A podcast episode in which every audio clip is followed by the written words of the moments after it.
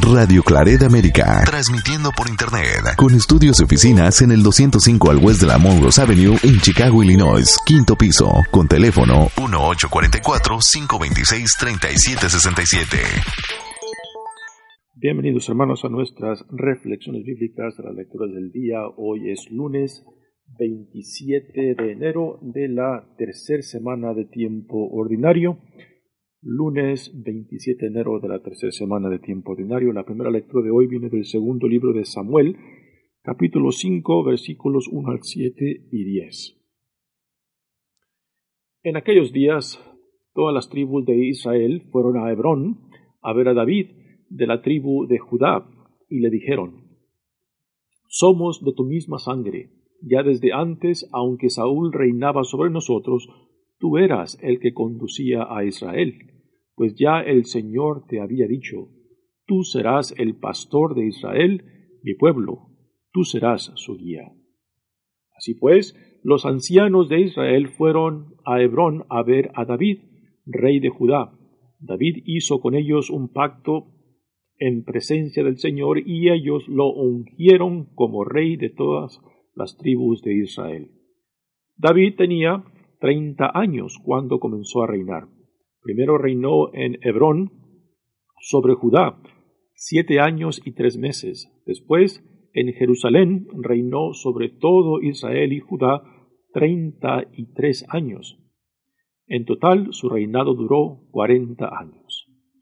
Una vez ungido rey, David y sus hombres marcharon a Jerusalén contra los Yebuseos que habitaban aquella tierra. Estos le dijeron a David, Tú no entrarás aquí, pues los ciegos y los cojos bastarán para rechazarte. Ellos mismos dicen, David jamás entrará aquí. Él, sin embargo, tomó la fortaleza de Sión, que en adelante se llamó la ciudad de David. David se hacía cada vez más poderoso y el Señor estaba con él. Palabra de Dios. El salmo responsorial es el salmo 88 y el responsorio es Contará con mi amor y mi lealtad. Contará con mi amor y mi lealtad. Hablando tú en visión, tus amigos, un día les dije, he escogido a un valiente de mi pueblo y he ceñido a sus sienes la corona. He encontrado a David mi señor, y con mi aceite santo lo he ungido. Lo sostendrá mi mano y le dará mi brazo fortaleza. Contará con mi amor y mi lealtad, y su poder aumentará en mi nombre. Extenderé su imperio sobre el mar, sobre los ríos todos su dominio.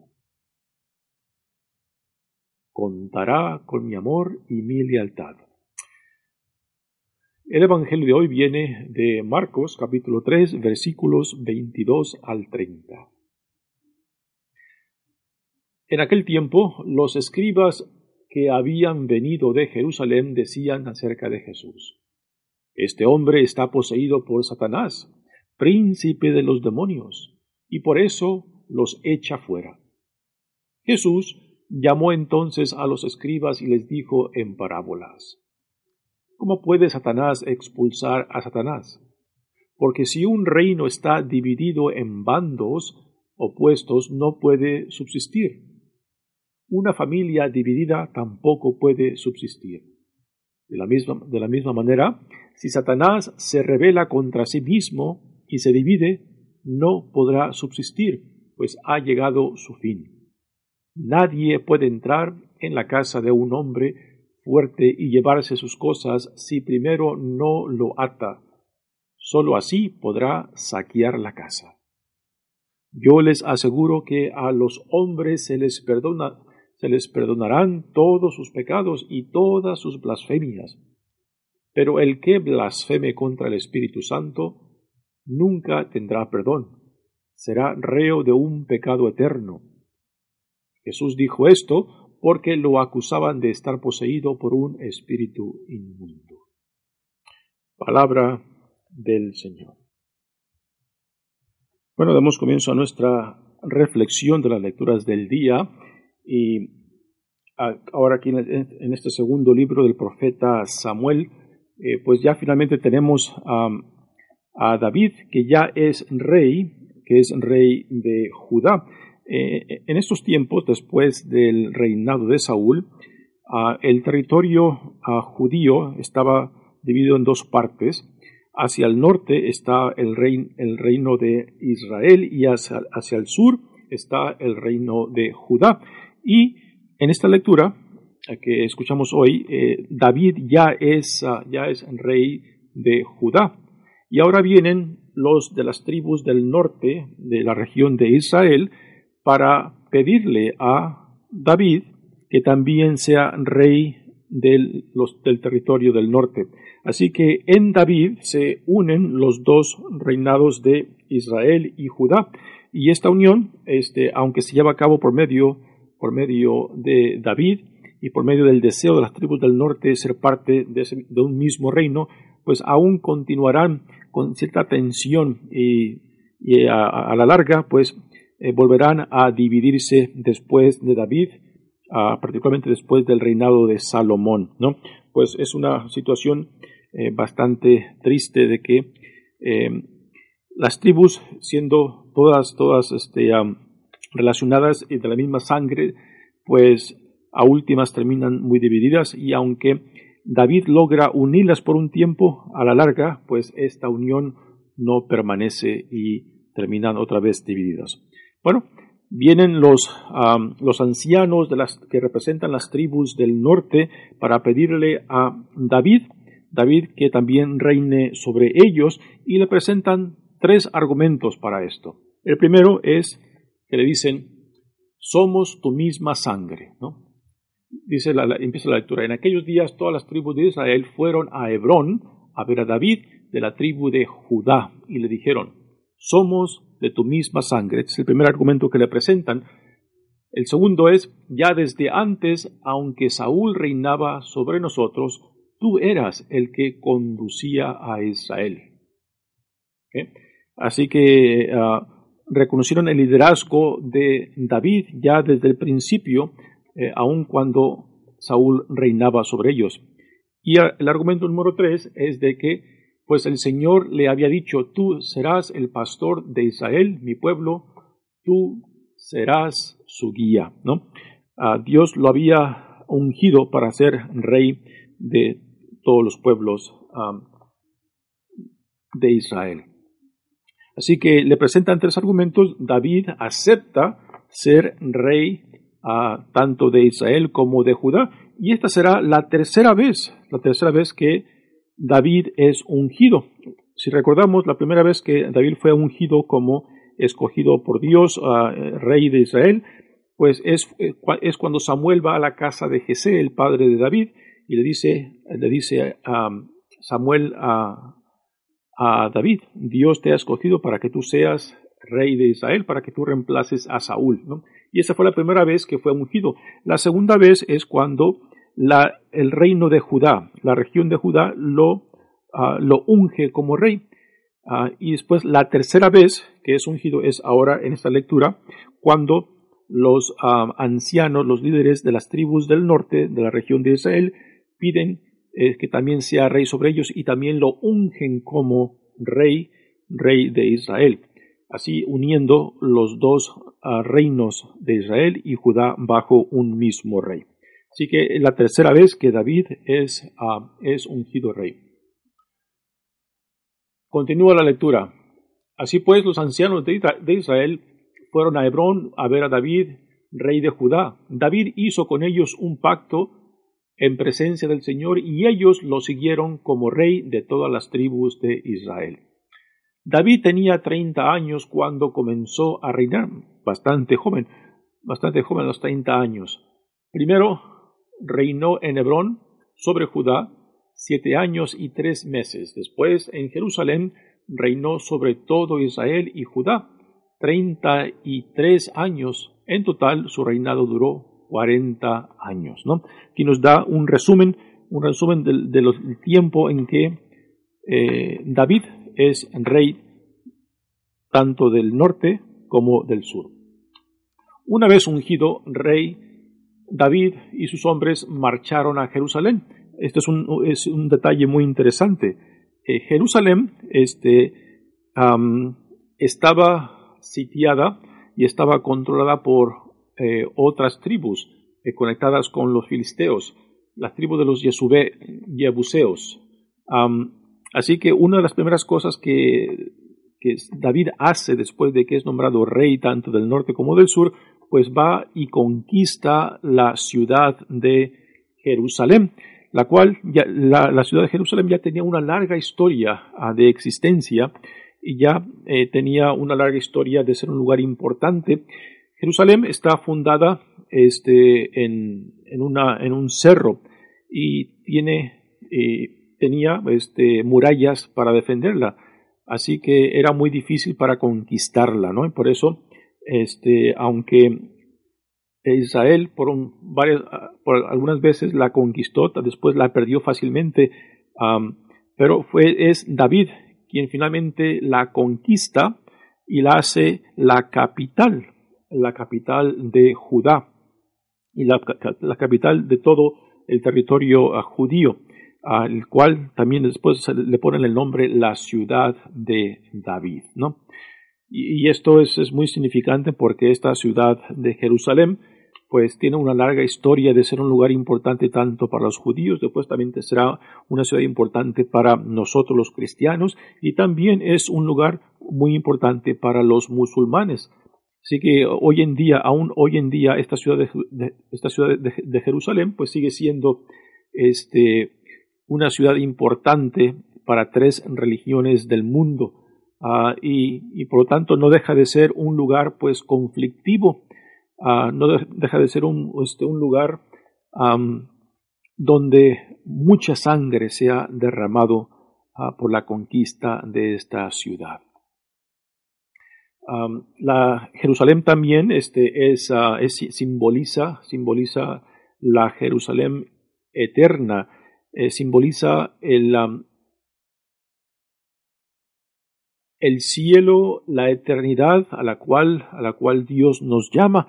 Ah, y, Jerusalén como, como, símbolo pues representa el ideal, la gloria a la cual, a la cual eh, Dios nos llama a ser parte de él. Una vez ungido rey David y sus hombres marcharon a Jerusalén contra los Jebuseos que habitaban aquella tierra. Estos le dijeron a David, Tú no entrarás aquí, pues los ciegos y los cojos bastarán para rechazarte. Tú no entrarás.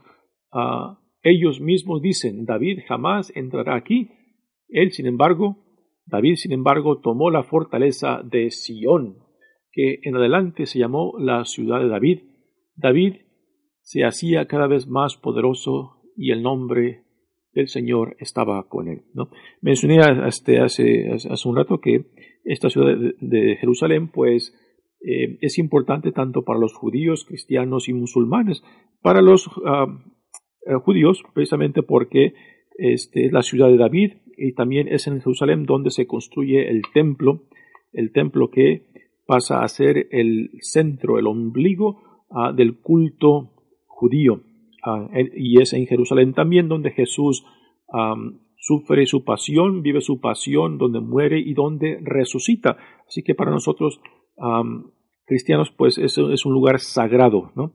Y también para los musulmanes. Hasta hoy en día en Jerusalén se, eh, Jerusalén se encuentra habitado en gran parte por una comunidad musulmana que ya tiene siglos y siglos de estar ahí. También en Jerusalén se encuentra una de las mezquitas más famosas de, de, la, de, la, región musulmana, que está justamente construida sobre el antiguo, sobre el antiguo templo de Jerusalén, que fue destruido en el año 70 después de Cristo.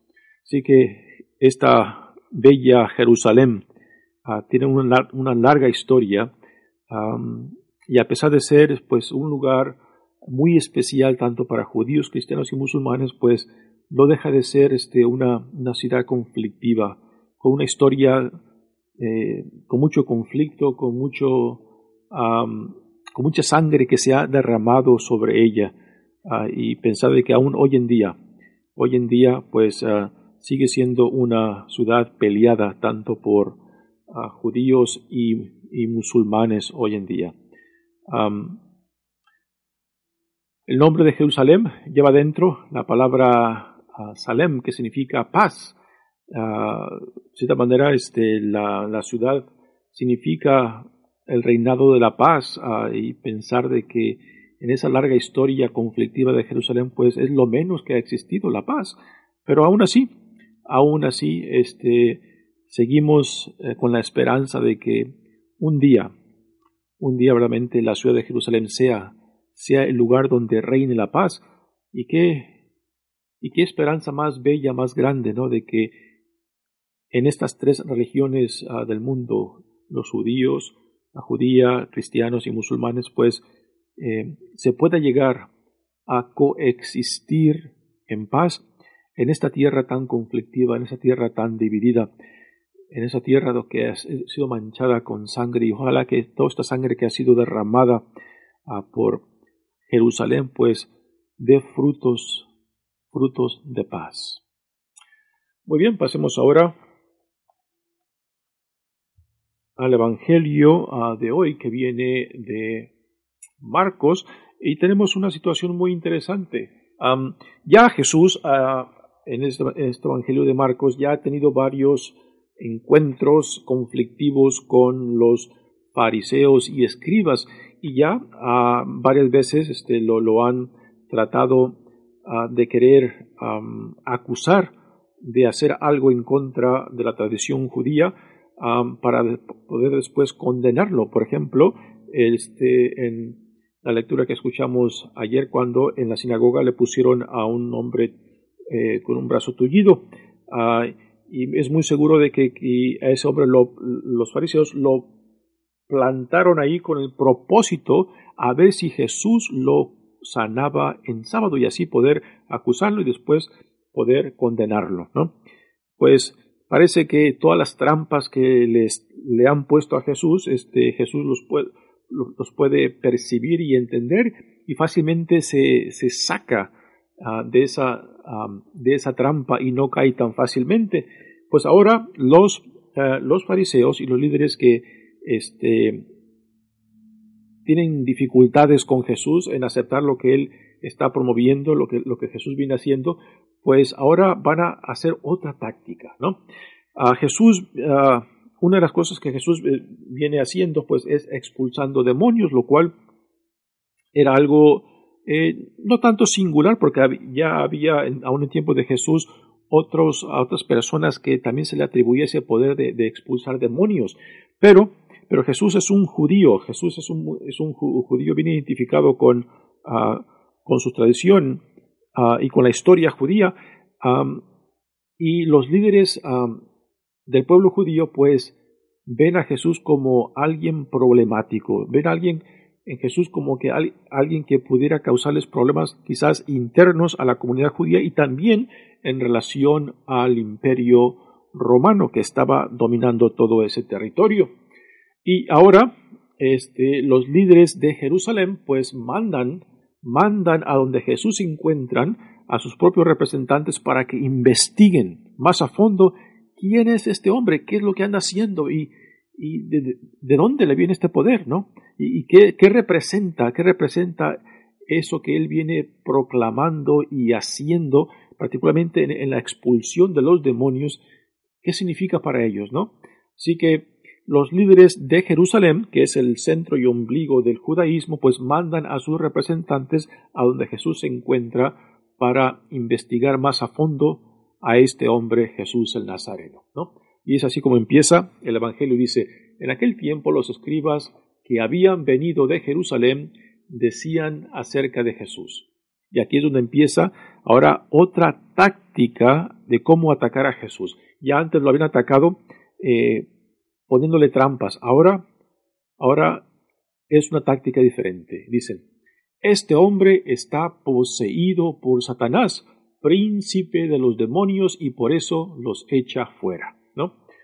este hombre está poseído por Satanás, príncipe de los demonios, y por eso los echa fuera.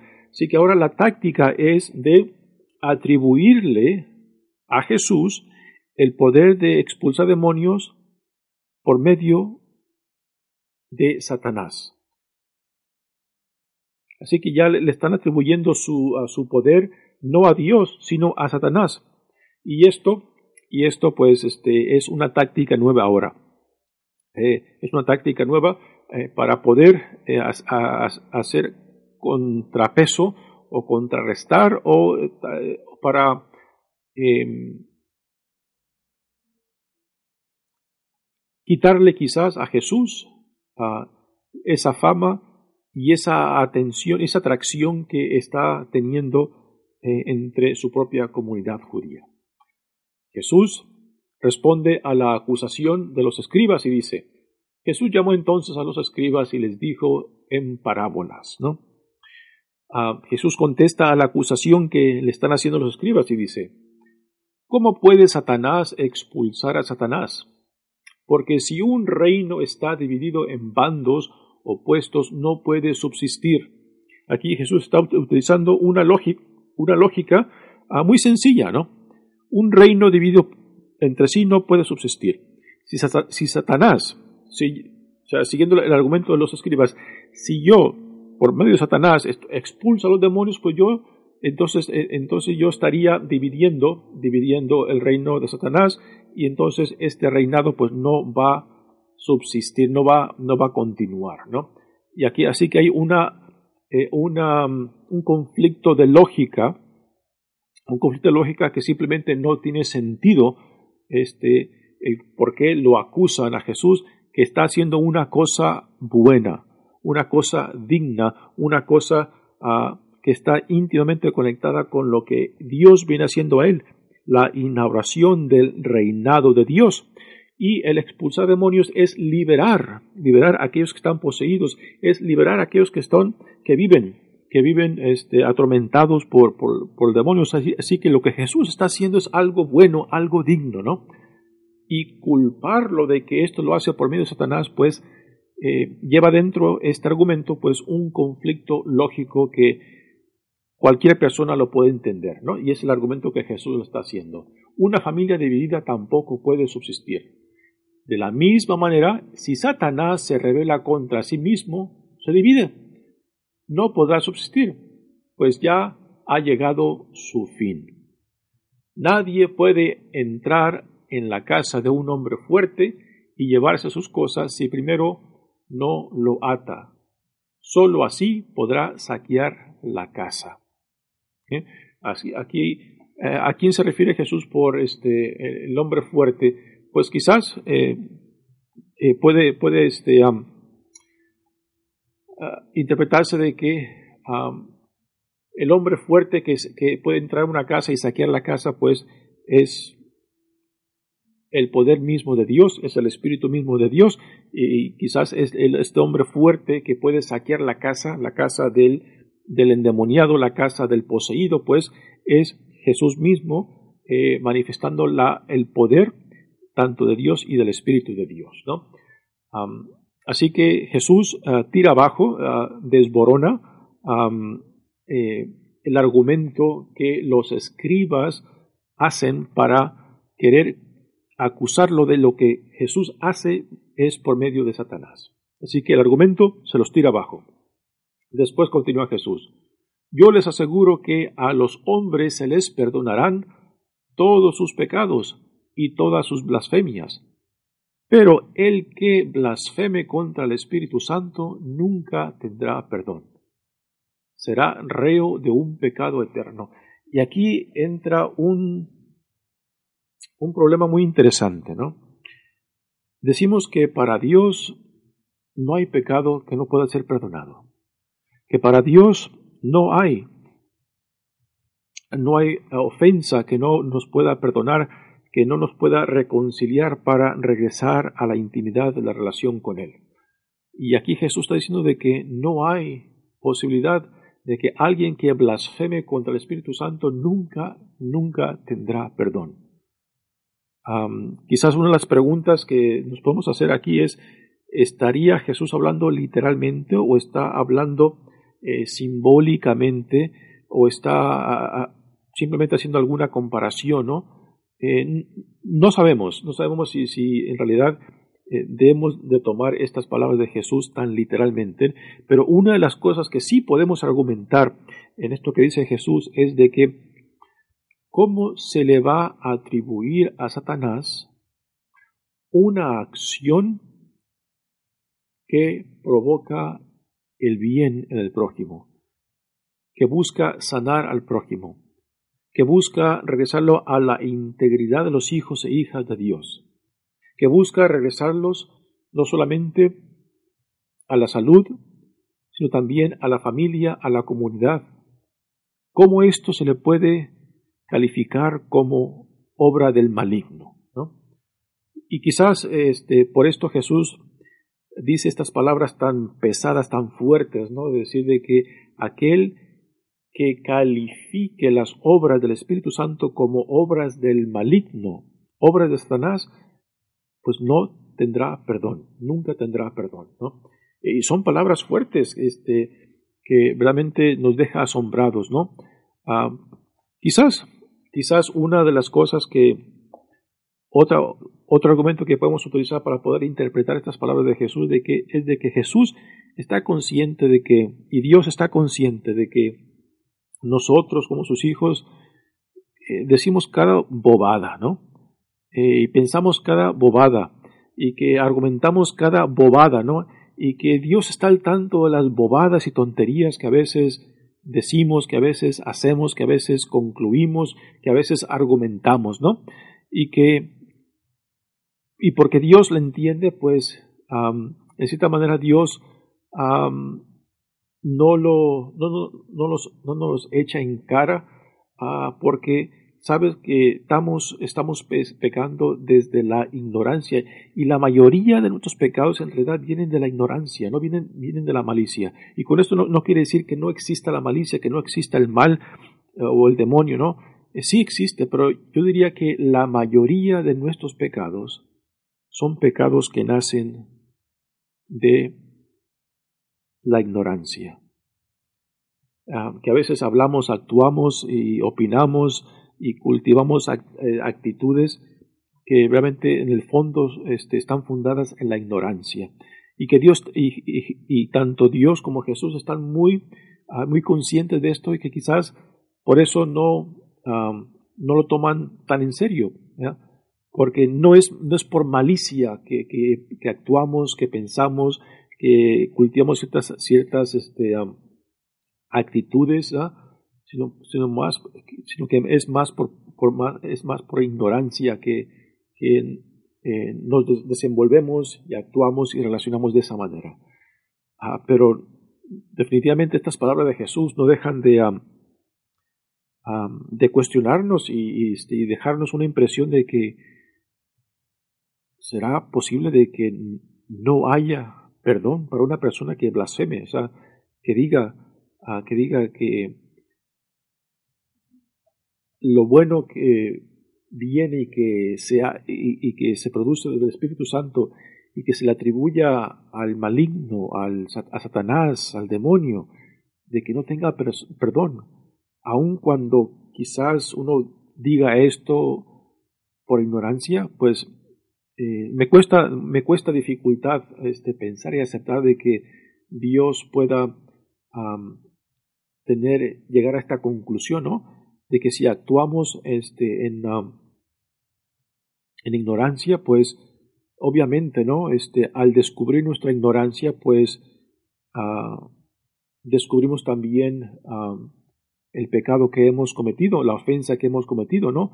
Y que no, y que no fue por malicia, sino por simplemente por el no saber, o simplemente por estar confundidos o por tener diferentes nociones que antes pensaba que estaba en lo correcto, pero que ahora me doy cuenta que estaba en lo erróneo. No, no sé, no sé, este, ah, no sé eh, cómo este, interpretar estas palabras de Jesús, si realmente hemos de tomarlas literalmente, ¿no?